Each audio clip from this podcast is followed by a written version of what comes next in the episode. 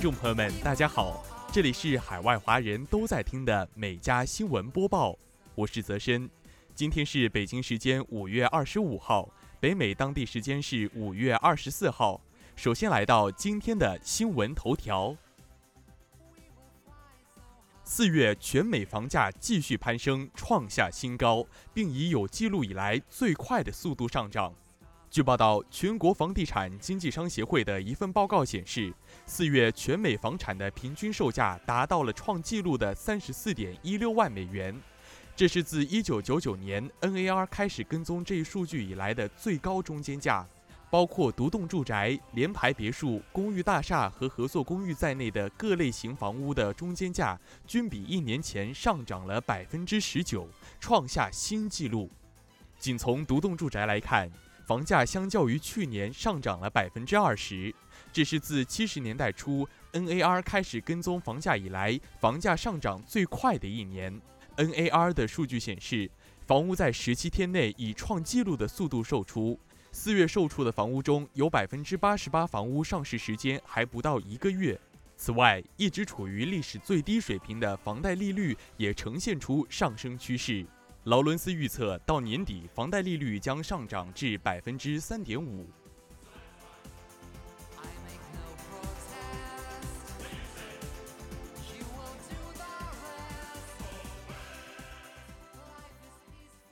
好的，进入今天的焦点新闻。当地时间二十四号报道，今年一月六号的国会山暴乱事件似乎暂时迎来结局。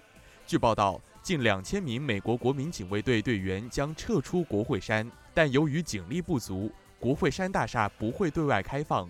国民警卫队原计划在三月份撤离，但国会警察要求国民警卫队继续驻扎一段时间。虽然国民警卫队撤出，但是国会暴乱的影响还在继续。美国国会决定成立独立委员会调查事件，同时有议员要求通过一项十九亿美元的法案，加强国会山安全，还要求成立快速反应部队为国会警察提供支援。被称为美国最古老学校之一的哥伦比亚语法和预备学校陷入了舆论漩涡。据报道。该校近日给部分孩子在没有任何预兆的情况下提供了色情影片课，引起相关学生家长的愤怒。报道称，有位家长质问，为什么学校把色情课程作为优先项，而不是物理、艺术、文学和诗歌课程？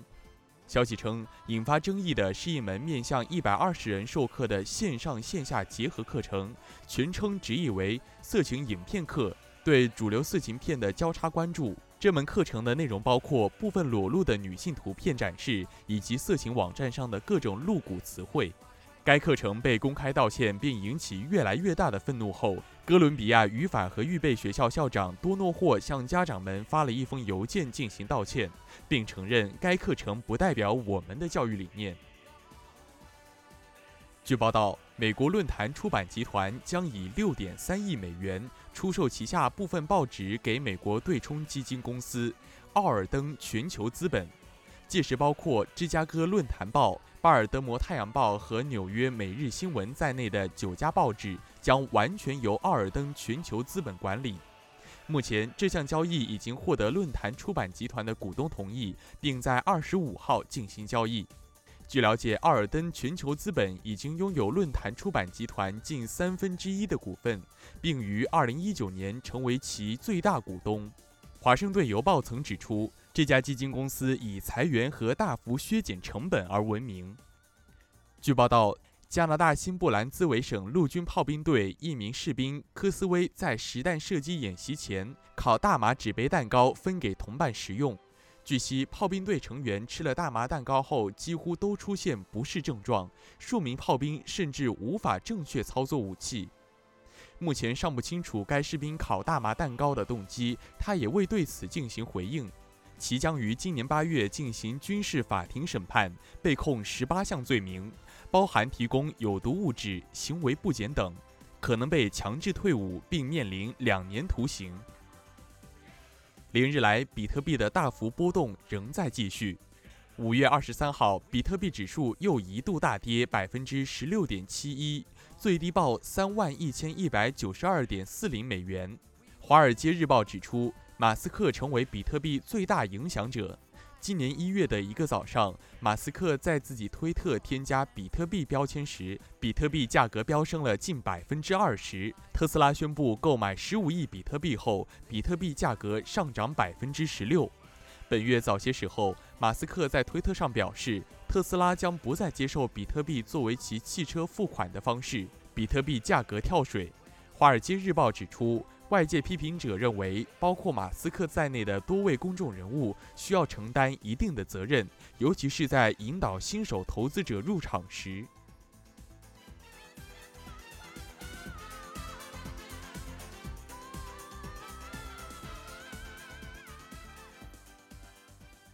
当地时间五月二十二号晚。美国加利福尼亚州亨廷顿有超过两千五百人在海滩集结开派对，期间与警方发生冲突。报道称，此次集会是由社交媒体上一则邀请引起的。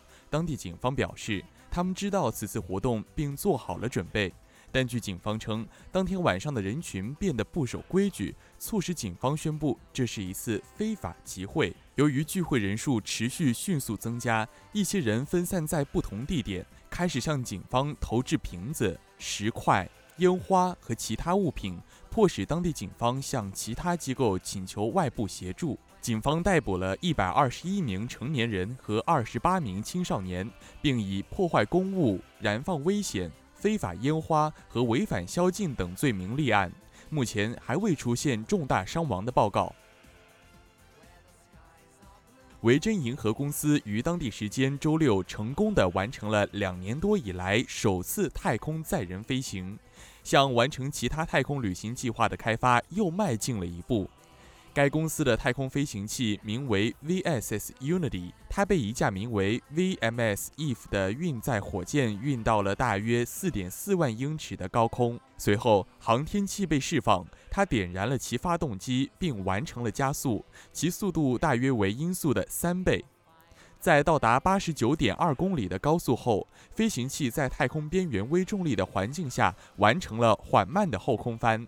随后，他滑翔穿过了大气层，返回地面，航天降落在了他此前起飞的新墨西哥州美国太空港的跑道上。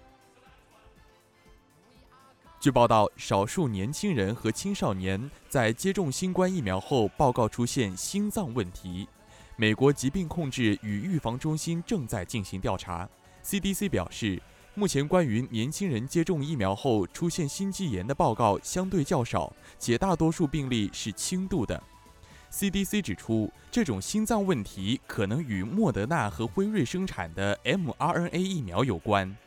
心肌炎的报告主要发生在青少年和年轻人中，男性比例比女性更为常见，通常出现在第二次注射约四天后。目前，美国已经有超过1.62亿人至少接种了一剂新冠疫苗。根据 CDC 的数据，大约有460万名12至18岁的人接种了至少一剂疫苗。CDC 指出，在接种新冠疫苗后，年轻人的心肌发病率与预期的基线发病率没有差异。约翰逊要结婚了。综合《卫报》和《太阳报》二十四号报道。英国首相约翰逊据称将于二零二二年七月三十号与未婚妻西蒙兹结婚。报道称，约翰逊今年五十五岁，西蒙兹今年三十三岁，两人已经向家人和朋友发出请柬。两人二零一九年年末就已经订婚，但由于新冠疫情影响，不得不推迟结婚计划。卫报提到，这是约翰逊的第三次婚姻，但是是西蒙兹的第一次婚姻。此外，两人还是首对尚未结婚就住进唐宁街的夫妇。据《太阳报》介绍，除约翰逊之外，唯一一个在任上结婚的英国首相还是1822年的利物浦伯爵。BBC 记者马丁·巴希尔骗取已故英国王妃戴安娜同意接受采访的内幕曝光后，引起了连锁反应。调查认定，巴希尔伪造银行对账单，暗示戴安娜身边几名助手受雇于安全部门，对她实施监视。巴希尔把伪造的文件出示给戴安娜的弟弟查尔斯·斯潘塞，说服后者安排戴安娜与他见面，并赢得他的信任。一九九五年，戴安娜在 BBC 时事节目《全景》中接受了记者马丁·巴希尔的专访，披露了她与查尔斯王子的婚姻内幕。超过两千两百万英国观众当时收看了那次采访。这一爆炸性新闻震惊了英国王室和全国，后来在电视界获得了一系列奖项。日前，英国首相约翰逊呼吁 BBC 采取一切措施，确保不再发生类似事件。英国司法大臣巴克兰宣布，政府决定审查 BBC 的管理方式。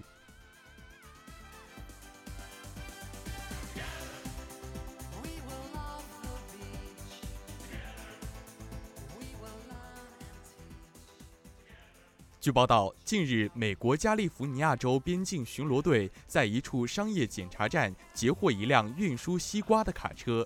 例行检查时，一只警犬突然做出反应。巡逻队成员立刻搜查卡车，最终在西瓜内发现一百九十三个包装好的塑料容器，里面装有五百公斤冰毒，总价值超两百五十万美元。卡车司机是一名四十七岁的墨西哥人，现已因走私毒品罪被警方逮捕。当地时间五月二十三号，意大利北部皮埃蒙特大区斯特雷萨发生缆车桥箱坠落事故。导致十四人死亡，一人重伤。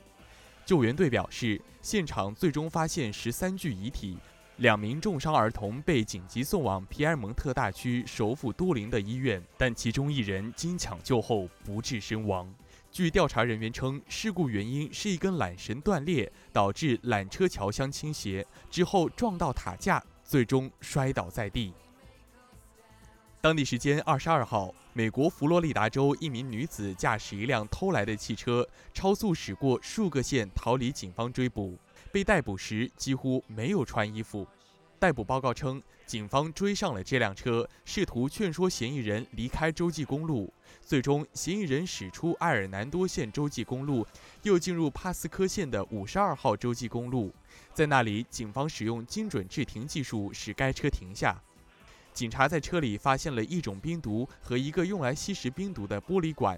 进一步调查还发现，他的驾照已经吊销。他称这辆车是他阿姨的，他阿姨允许他开车上路。最终，他被指控盗窃车辆、鲁莽驾驶、逃避追捕、携带毒品和驾照吊销期间驾驶等罪名。跨出舒适圈，挑战极限，某种程度上来说是好事，没错。但是挑战自己的时候要特别注意，千万别吃太饱。据报道，近日一名巴西女子在教练的陪同下进行滑翔伞体验，不料飞到圣孔拉杜海滩上空时，女子突感身体不适，忍不住吐了出来。根据报道，一般人体验滑翔伞的平均飞行时间是八分钟，但是这名女子当天却飞了四十八分钟。随后，教练将影片发到网上时，也坦诚自己当时身体不是很舒服，也借此向大众呼吁，希望人们以不同的方式看待飞行伞。这不是一项危险的运动，如果飞行太多次，的确会感到不舒服或呕吐都是正常的。以大多数情况来看，飞行十到十二分钟不会有问题。俄罗斯圣彼得堡市近日出现一场奇观。由于圣彼得堡市遭遇雷雨天气，一场闪电意外击中无轨电车电缆，当场将电缆劈断，火花四洒，道路瞬间被照亮，下起了电光雨。报道称，事发地点为圣彼得堡市一个交叉路口，当有行人撑伞经过，突然一阵闪电伴随一声巨响，大量火花如雨般从空中倾泻而下，闪亮的画面持续约五秒。据悉，这场电光雨是闪电击中无轨电车的电缆导致，惊人的威力造成电缆断裂，一时之间的电光四射。所幸这场意外并未造成伤亡。以上就是今天每家新闻播报的全部内容，我们明天再见。